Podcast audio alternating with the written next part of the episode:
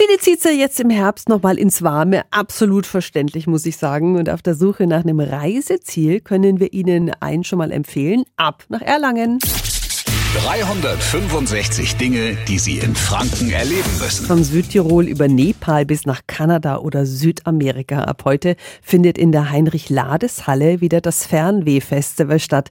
Heiko Bayer ist der künstlerische Leiter. Guten Morgen. Schönen guten Morgen. Fünf Tage gibt's jetzt Programm bei Ihnen. Gezeigt werden unter anderem 20 hochkarätige Multivisionsvorträge und die sind richtig beliebt. Zu Ihnen kommen immer über 10.000 Menschen.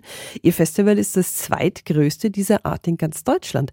Was macht es denn aus? Ich denke nach wie vor die Live-Komponente. Bei uns ist halt Tatsache immer noch, dass ein Referent auf der Bühne steht, ein Fotojournalist, ein Globetrotter, also so quasi ein Mensch zum Anfassen, dem man auch hinterher am Buchstand mal Fragen stellen kann. Diese menschliche Komponente abseits der ganzen virtuellen Welt, das ist das, was immer noch die Leute, Gott sei Dank, in die Säle zieht. Mhm. Parallel zu den Vorträgen werden verschiedene Seminare auch angeboten. Der Schwerpunkt liegt dabei auf dem Thema Fotografie. Um was geht es zum Beispiel? Wir haben zum Beispiel Polarlichtfotografie, ganz spannendes Thema.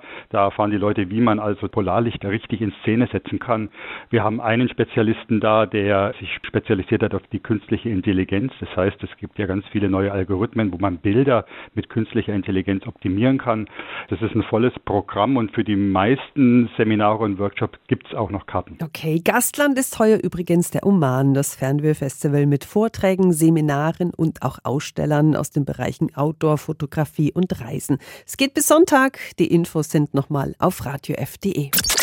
365 Dinge, die Sie in Franken erleben müssen. Täglich neu in Guten Morgen Franken um 10 nach 6 und um 10 nach 8. Radio F.